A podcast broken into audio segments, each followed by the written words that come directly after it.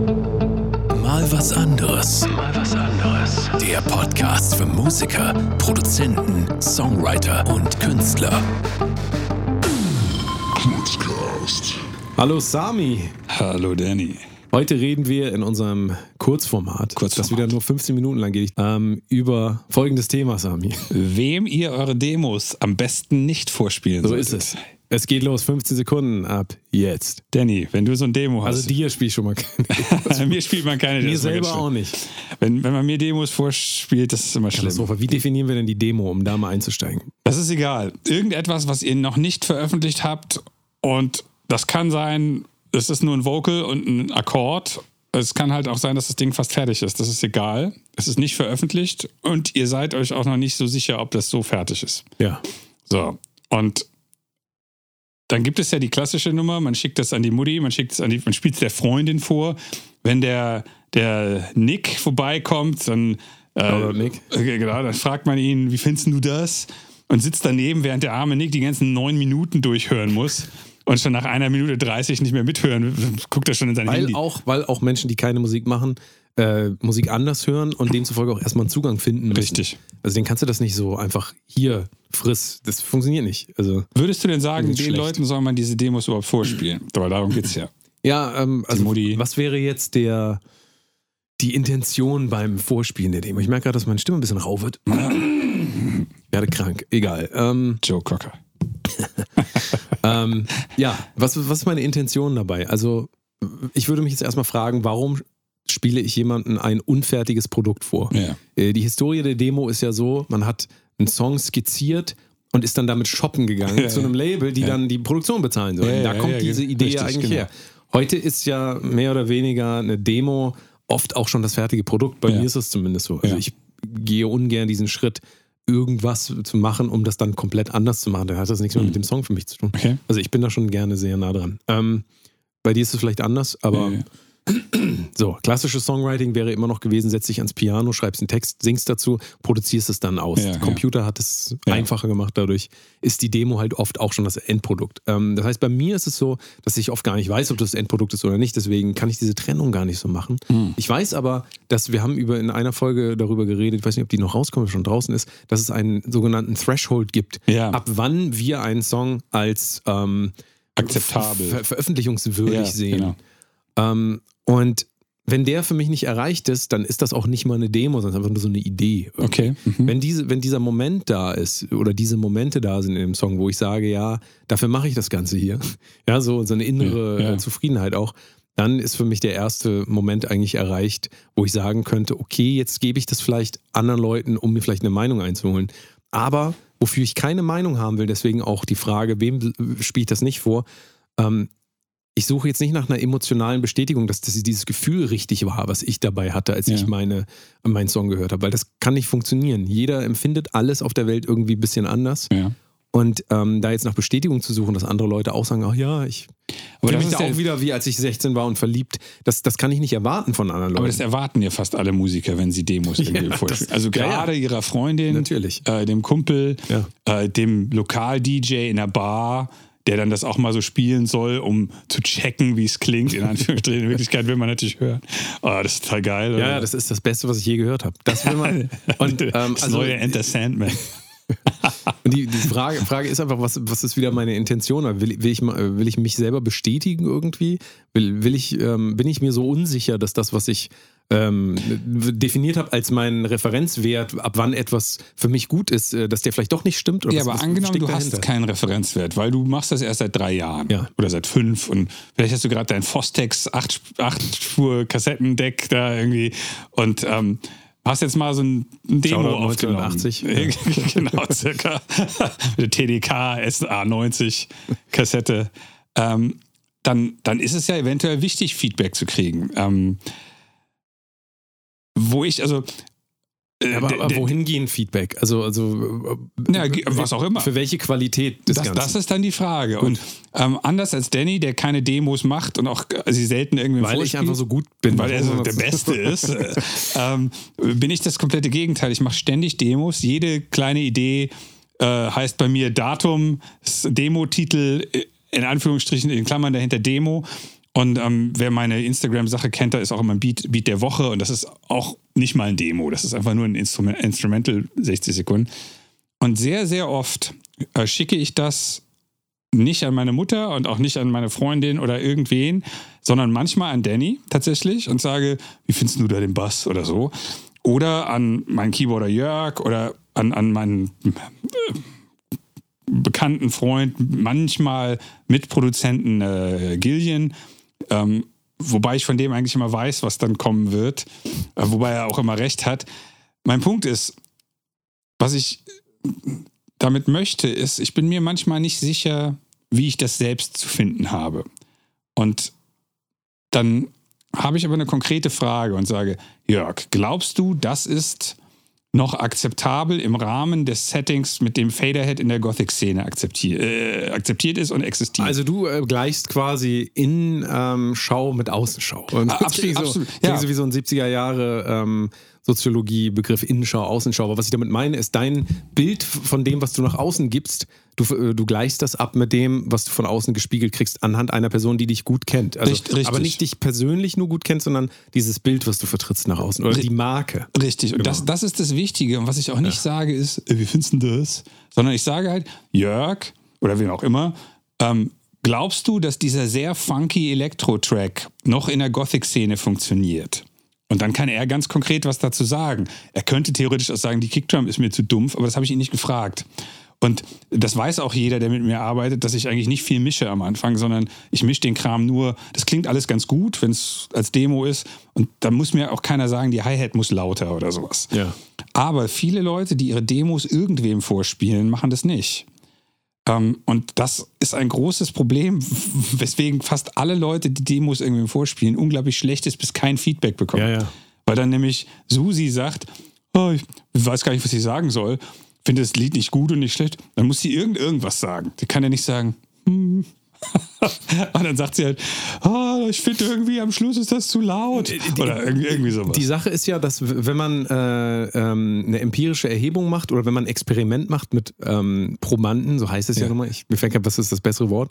Test. Leute, die man testet, Leute, auf Deutsch. Die testet. Leute, die man Gestalten. Äh, Im Labor, dann gibt es ja immer den sogenannten Priming-Effekt. Das ja. heißt, ich sage den Leuten nicht vorher, so, wir gucken jetzt, ähm, wie attraktiv ihr seid weil dann kommen die nämlich zum äh, auf einmal zu diesem Test und dann sind die auf einmal geschminkt, weil die besonders attraktiv sein wollen. Ja, ja. Sondern man versucht eher davon abzulenken, von dem, worum es geht ja, dem Test. Und so ist es beim, also wenn du eine ehrliche Meinung ähm, sagen wir mal jetzt auf die Tanzbarkeit eines Songs haben willst, dann wäre doch der beste Test, den Leuten nicht zu sagen, ich teste euch jetzt, sondern du lädst dir vier Leute ein, jetzt natürlich nur eine Person, wir sind ja aber noch mitten in Corona.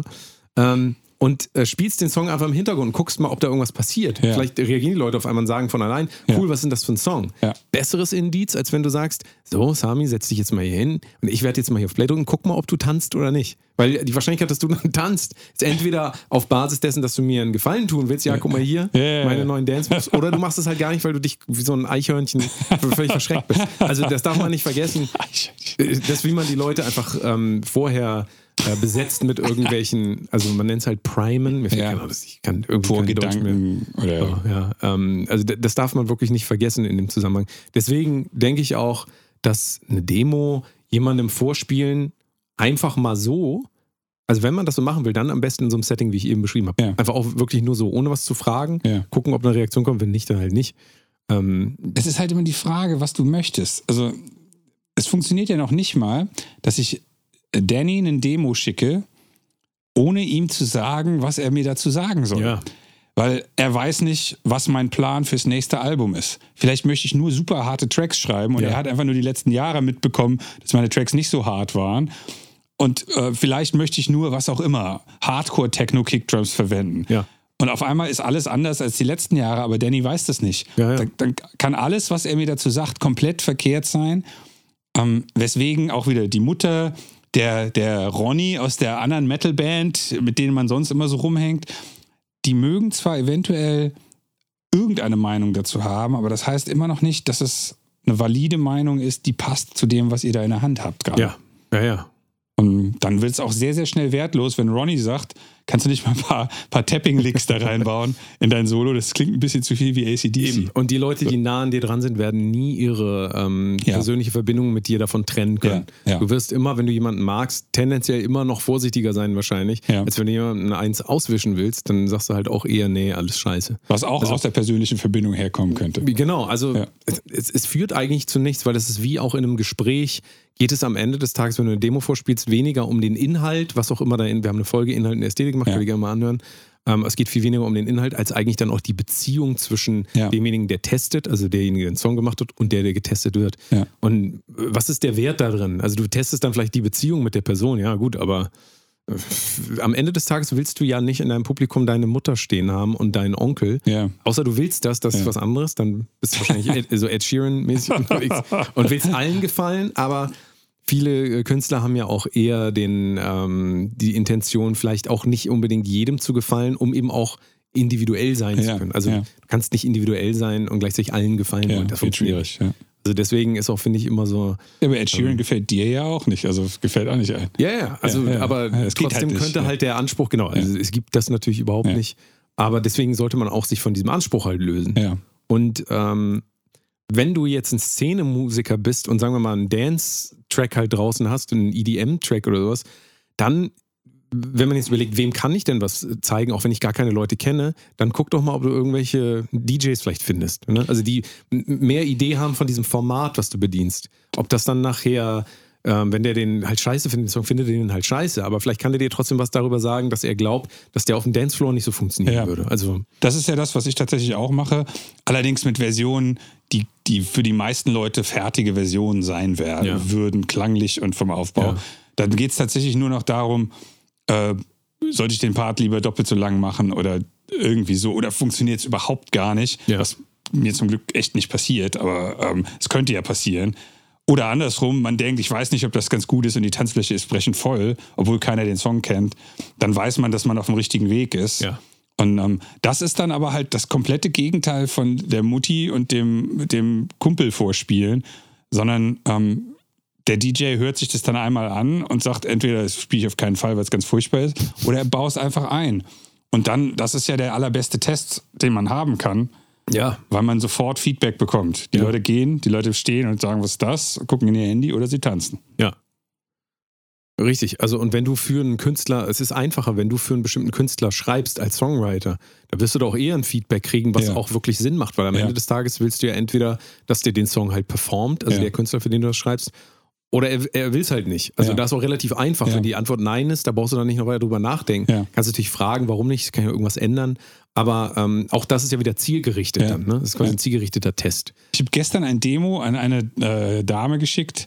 Das habe ich ganz schnell zwischen Tür und Angel tatsächlich geschrieben. Und sie sagte, das finde ich überhaupt nicht gut. Also sie sagte, es passt nicht für mich, klingt eher wie Musik für Kinder. und das war auch, ein, also ich fand das nicht schlimm. Ähm, Ich, ich, ich teilte ihre Meinung nicht, aber das war halt einfach eine ganz schnelle 20-Minuten-Produktion zwischen zwei Dingen. Ja. Und dann wusste ich, da muss ich auch keine Sekunde weiter dran arbeiten.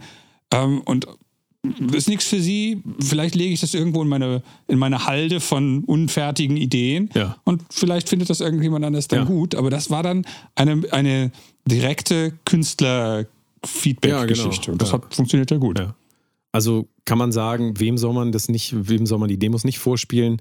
Ähm, es die Intention ist wichtig, wenn man nach einem absoluten Urteil sucht, sodass man hofft, dass alle Leute sagen, es ist der geilste Song aller Zeiten oder überhaupt, das ist gut, Ja. kann man vergessen. Dann, Ja. dann lieber, dann seid ihr auch, dann ist es auch ein Zeichen dafür, dass ihr euch völlig unsicher seid, was ihr da eigentlich macht. Dann besser auch nicht testen, das führt nur zu Frustration, das kann man sagen. Wir haben noch eine Minute 30, das schaffen wir. Das schaffen wir. Ähm, ähm, dem nahen per persönlichen Umfeld muss man halt auch davon ausgehen, dass das tendenziell eher die persönliche Beziehung stressen kann, Ja. wenn nämlich nicht das rauskommt, was man eigentlich will. Und ähm, deswegen könnte man eigentlich sagen, sucht euch Vertrauenspersonen, so wie Sami es auch gesagt hat, jemand, mit dem ihr vielleicht regelmäßig arbeitet, dem ihr das schicken könnt und dann auch am besten konkrete Fragen Ja. stellen. Hier, weil hier, wie findest du das? Kann man machen, aber da muss man davon ausgehen, dass man da sehr äh, enttäuscht wird einfach und vielleicht auch ein bisschen Motivation einbüßt. Und man darf nicht vergessen, der Oder andere bewertet einfach aus seiner Antworten Sicht. kriegt. Genau, Das ja. kann natürlich auch passieren. Ja. Und äh, genau, also Und also tatsächlich diese konkrete Frage, wie findest du Bass und Kick? ja. Hast du den Text verstanden? Richtig. Das ist viel. Wie war viel, der Text denn überhaupt? Oder was ist dein Ges- Gesamteindruck von Ja. dem Song? Ist Ja. auch besser als wie findest du das? Ja. Das ist zwar immer noch schwammig, aber das ist halt wenigstens, ja, hat Energie oder nicht oder so. Ja, ja, und, und es ist ja auch nicht, also es ist ja nicht verkehrt, um äh, eher nicht nach konkreten Sachen zu fragen, sondern ähm, fühltest du dich da wohl, als du das Ja. gehört hast oder so? Aber man darf es halt trotzdem nicht verwechseln damit. Das kann nie ein absolutes Urteil für irgendein Kunstwerk sein. Das sagt nur was über diese Person aus, auch in dem Moment vor allen Dingen. Zuletzt vielleicht, was 16 man, was man nicht vergessen darf, ist, dass Nichtmusiker gerne einfach nur irgendwas sagen wollen, damit sie nicht nichts gesagt haben. Richtig, Und das könnte ein Problem werden. absolut. Super, wir sind gleich fertig. Fünf, vier. Vielen Dank fürs Zuhören und bis zum nächsten Mal. Bis dann. Halt, halt, halt, halt, halt. Äh, Sami hier nochmal. Kurz nachdem wir den Podcast aufgenommen hatten, habe ich meinem Freund Christian Wesenberg, äh, Producer aus Nordrhein-Westfalen, macht Roter Sand und ganz viele andere Sachen, ähm, habe ich einen Track von mir geschickt mit der Bitte, doch mal zu kommentieren, ob die Struktur so okay ist und ob der Song schon zu voll ist oder nicht. Weil ich habe die Tendenz bei Techno-Sachen zu viel reinzupacken in den Song, weil mich sonst langweilt beim Hören, äh, wenn ich zu Hause sitze. Und ähm, daraus entwickelte sich so ein ganz interessanter äh, WhatsApp Voice Message Austausch. Und Christian ist ein ganz schlauer Typ, ähm, hat sehr viele interessante Sachen gesagt. Und ich habe mir gedacht, wir hängen jetzt einfach mal diese Voice Messages als kleinen Bonus hinten dran, weil ich äh, neben der Antwort auf meine Frage auch sehr viele neue Input-Geschichten bekommen habe, äh, Ideen, Ansätze, Konzeptvorschläge, wie man darüber denken könnte, ähm, die ich sehr wichtig fand. Und deswegen äh, hier als Bonus jetzt ein paar Minuten Krishan und ich auf Voice Message, wie man über Demos reden kann, wenn es gut funktioniert.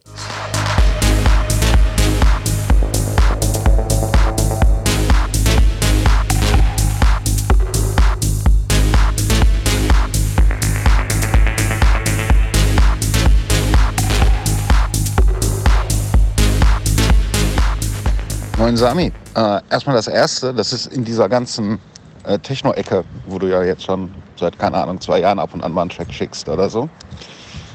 Äh, auf jeden Fall bei Weitem das Beste. So. Ähm, gleich mal ins Detail. Ich muss mal eben kurz irgendwie gucken, dass ich hier ins Studio reinkomme. Hier steht ein Umzugswagen vor der Tür. Sekunde. So. Ähm, also deswegen strukturell ist da, glaube ich, gar nichts dran auszusetzen. Ähm, ich gebe zu, dass ich irgendwo na, nach dem Breakdown bei 3 irgendwas, 3,30 danach, äh, danach habe ich ein bisschen irgendwie tatsächlich selber auch gespult. Also um zu gucken, passiert jetzt irgendwas oder ist sozusagen der, der Fisch gedroppt und jetzt wird eigentlich, also das Essen ist gekocht, jetzt wird so noch ähm, gegessen. Das scheint mir auch so zu sein, da passiert ja dann nichts Aufregendes zum Glück mehr. Äh, deswegen an der Ecke ist es total spannend. Was mir sofort irgendwie aufsprang, halt der Punkt, ja, ja, das mit der Struktur und allem und so, das ist alles total richtig. Ähm, äh, Hauptmanko für mich sofort an der Ecke ist der Beat. Und nicht, weil er jetzt, nicht weil jetzt Bumkaff irgendwie und, und das Offhead und all sowas halt irgendwie falsch wäre, über, also als Strukturelement, sondern so im, im Detail, ich dann denke so, ja, vom Mix ist es aber komisch. Und in Teilen ist dann auch das Sounddesign irgendwie. Das ist ja sehr Mikromanagement, aber das ist halt so Sound total wichtig gerade. Also um nicht zu sagen, eigentlich ist das Mikromanagement die Essenz dessen, worum es dabei geht. Ähm und da denke ich, ja, es wirkt halt wie das, was es auch ist. Und vielleicht sage ich das, weil ich weiß, dass es so ist. Sozusagen. Es wirkt halt wie jemand, der, der einen Stil simuliert. Und nicht der Stil ist. Weißt du? Das ist so ein bisschen meine. Also es fühlt sich nicht authentisch an und das hat ein bisschen was mit dem Flow zu tun. Und der kommt natürlich immer aus so Beat-Design und dann eben halt auch Sounddesign des Beats, der Beat-Sounds, der Drum-Sounds und sowas halt und der Hallräume und sowas halt. Ähm und da hapert so ein bisschen. Also sozusagen für mich entspringt die Langeweile nicht daraus, dass irgendwas groß passiert oder nicht. Das finde ich dann nämlich irgendwie auch ganz gut gelöst. Und ich würde sagen, ja, ja, irgendwie wack, wack, wack und so. Das ist nicht mal eine Sounddesign-Welt und sowas halt. Mir ist das alles ein bisschen zu schwarz-weiß als Grundsound. Also ein bisschen zu kalt. So, aber das ist halt das, was natürlich dann in der Referenzwelt, die du aus, aufspannst, eben auch das Ding ist. Ähm, aber da denke ich, ah, scheiße. Also ganz direkt am Anfang dachte ich, scheiße, der Beat, der fließt nicht. Der, der, der kriegt nicht diesen, weiß ich gar nicht, wie man es nennen will, der, der hat nicht diesen schamanistisch-organischen Vibe, den man sucht. Das ist auch nicht eine Frage von Wärme oder Kälte oder sowas halt, sondern einfach nur, ah, der gruft, der gruft nicht. Also der, der versprüht nicht den Willen. Ne? Also ich merke immer noch, habe ich so das Gefühl, dass dein Grundfeeling nicht der Fluss ist, sondern der Stomp. So, also dass er immer noch so ein bisschen eher Richtung Stampfen neigt als zum Fließen. Das ist jetzt wirklich sehr mikro eigentlich. So. Ja, aber sonst ist das irgendwie ganz gut. Also man kann sich natürlich über alles Mögliche immer irgendwie blöd streiten. Ich würde jetzt sagen, naja, irgendwie heutzutage so ein Vocoder-Ding, das machst du auch nicht mit kurzen Delays weg. Also da würde ich auch sagen, ey, eigentlich hau das trocken, trocken hochfrontal in die Fresse. Ähm, ähm, weil es halt dann diese ganze Fabrikhalligkeit, die sonst in dem Sound steht, halt auch irgendwie schön, schön irgendwie konterkariert und dann irgendwie auch so klar als das, das semantische Feature der Nummer steht. Und das ist aber auch so Mikroquatsch. Also ist auch offensichtlich auch nicht fertig, ne? weil sonst wird man selbst heute irgendwie wahrscheinlich ein bisschen mehr auf dieser Effektwelt mit Ein- und Ausrauschen so ganz mikroskopisch umhantieren. Ich würde auch sagen, dass da ein bisschen zu viel Filterscheiße passiert sogar. Da bin ich tatsächlich bei. Also gerade in, in, also gar nicht in dem Walk Walk Walk, da ist das irgendwie logischerweise Teil, Teil des Sounds. Ähm, aber in diesen konterlaufenden kurzen ähm, Bass-Step-Dingern, in den Dingern halt, sagen da, hier, hier, hier, das kann, darf das nicht heutzutage ein bisschen statischer auf einmal wieder sein?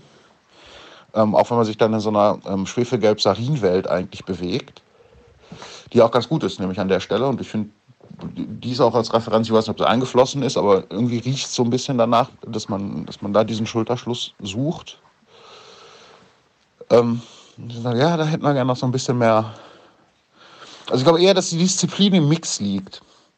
So, und deswegen gehe ich davon aus, dass es Demo ist. Und zu sagen, und sagen, naja, bring das mal auf den Punkt zu Ende, dann ist da, glaube ich, echt was drin. So, ja, wenn das noch so ein bisschen eher tatsächlich dann auf dieser Mikromanagement, Feintuning und Mischwelt.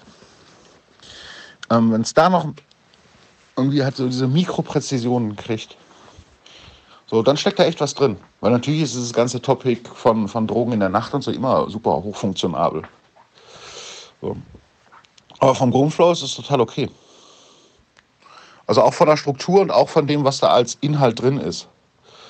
Also ich würde sagen, sozusagen, meine Langeweile rührt da nicht daher, genau, das ist so eine Conclusio, meine Langeweile rührt nicht daher, ähm, dass zu wenig oder zu viel passiert,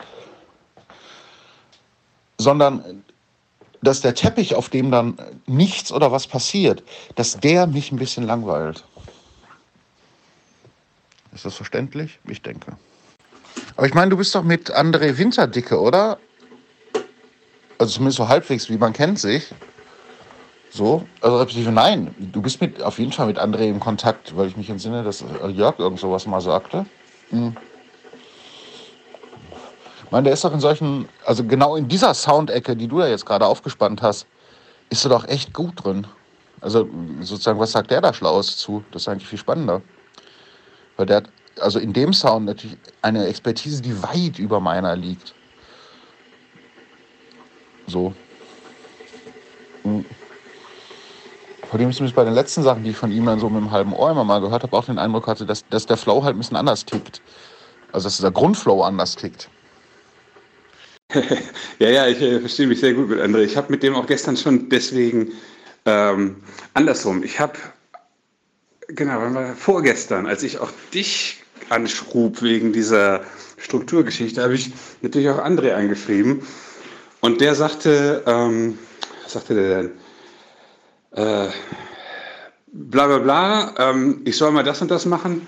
Und er wäre gespannt, wie das dann klingt. Also habe ich ihm gestern das da auch geschickt. Und er sagte, ja, also er sagte eigentlich, ähm, das, was alle, die das gehört haben, das ist bisher so das Beste, was du in der Richtung gemacht hast.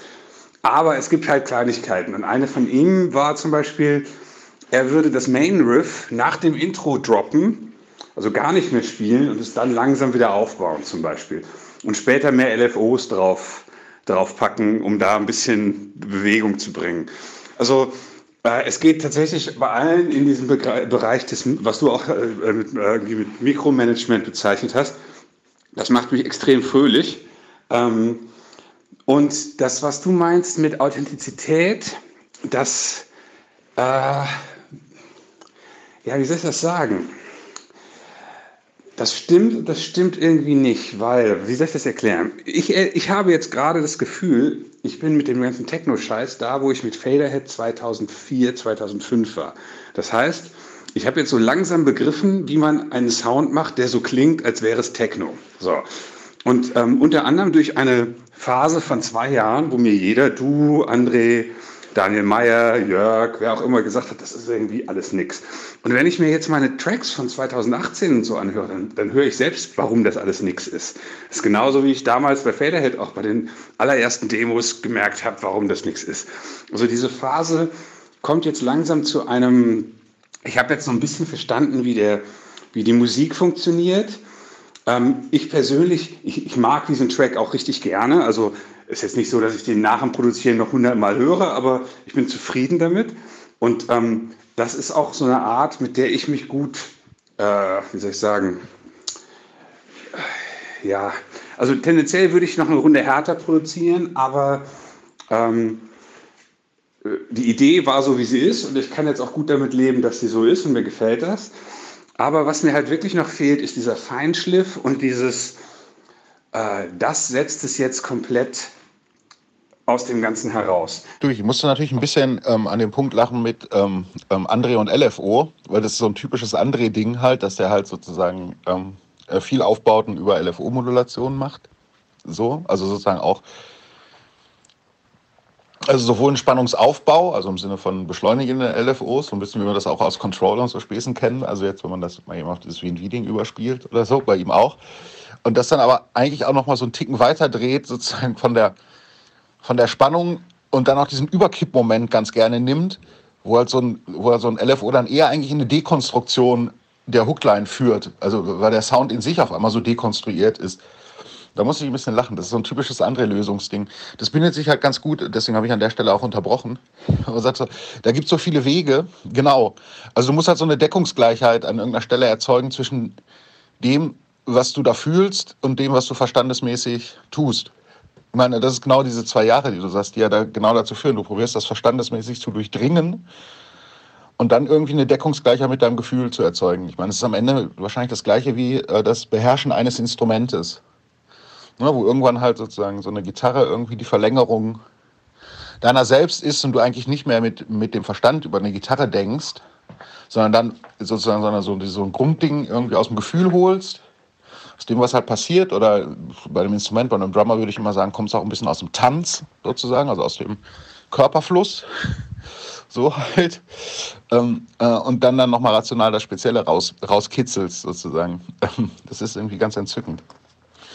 Ja, ja, klar. Also das würde ich auch, also diese Parallele zur ersten Faderhead-Sachen, ich würde das bei mir ähnlich sehen an vielen Stellen sozusagen, dass man halt an irgendeiner Stelle ähm, ähm, so, so eine Deckungsgleichheit zwischen dem, was man erreichen will, so, also dem, was man da so als Gefühl, so etwas waberig wahrscheinlich, so im, im hat, also so packt mich das oder sowas halt, äh, und dem, was man da tatsächlich gemacht hat.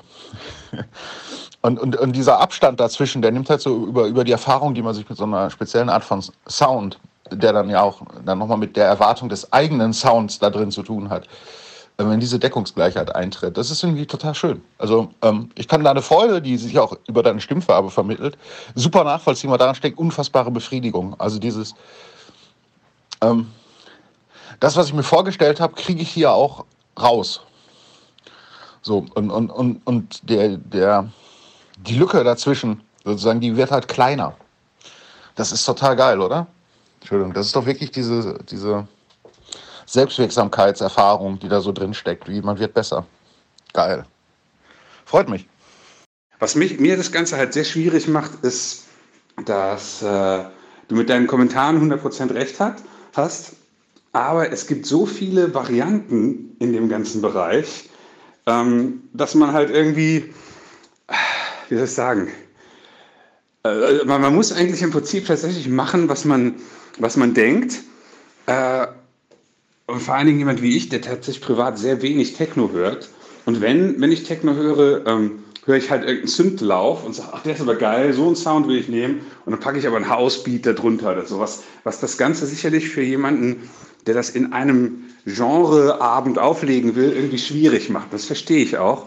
Äh, mir ist noch nicht ganz klar, wie ich damit, äh, damit einhergehe, aber äh, ich werde heute tatsächlich mal diese ganzen äh, äh, Vorschläge mir anschauen und ähm, also ich werde als erstes, wenn ich gleich mache jetzt Sport und äh, gebe Training, aber als erstes äh, werde ich dann mal die Sachen von André ausprobieren, die er mir vorgeschlagen hat. Dann gucke ich mal, was äh, nochmal, gehe nochmal deine ganze Message durch und äh, analysiere das nochmal. Und dann gucken wir einfach mal. Also zumindest bin ich sehr zufrieden. Nochmal vielen Dank für deinen Input. Ähm, das ist jetzt genau dieser Prozess, den man, glaube ich, machen muss, wenn man, wenn man äh, irgendwie was lernen will, was ähm, was nicht die Natur ist. Also ich bin ja eigentlich Mettler und mache jetzt halt irgendwie komischen Dark Electro und Pop vor allen Dingen irgendwie. Und da ist Techno einfach vom, weil es keine richtigen Hooks gibt, die klare Hooks sind und keine Melodien, die klare Melodien sind und so.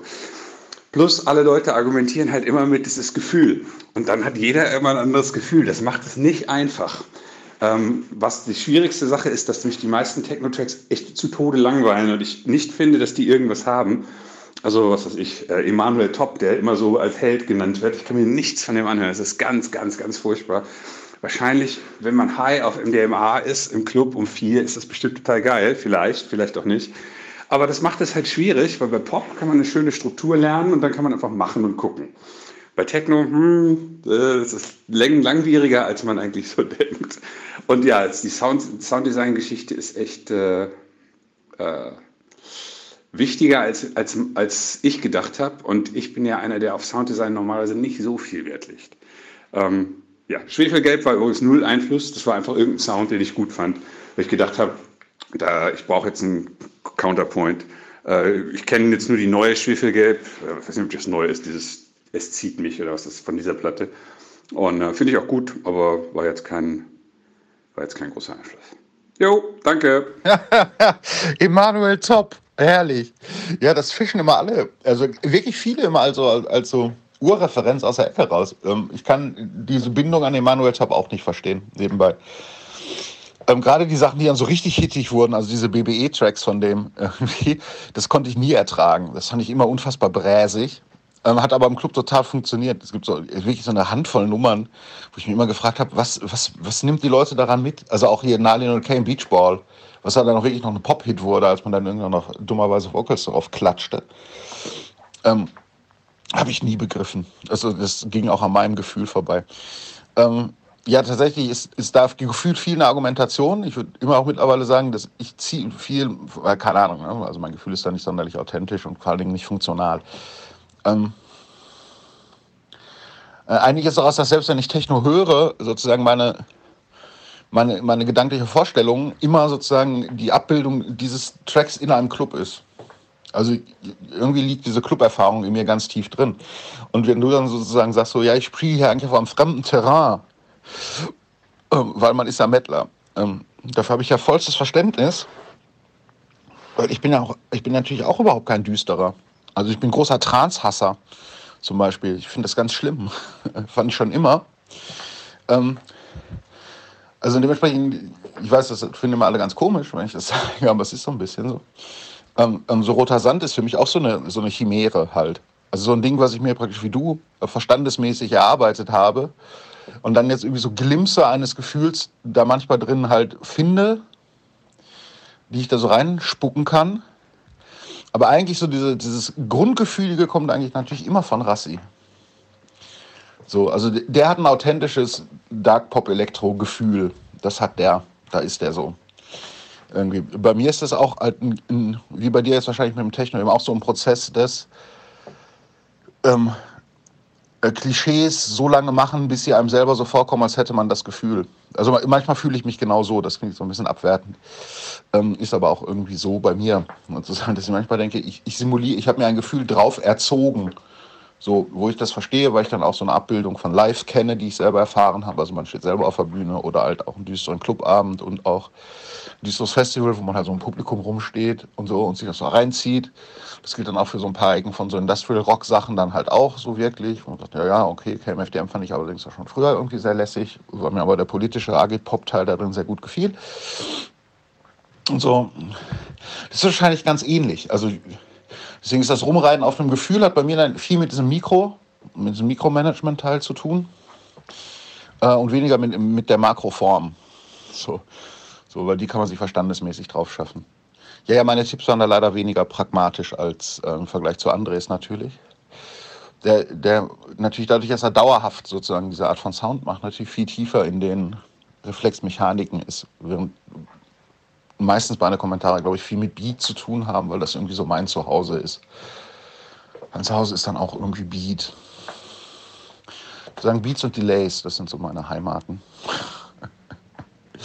ja, äh, viel weiter Erfolg. Das klingt auf jeden Fall alles sehr, sehr richtig, als ob es in eine gute Richtung geht.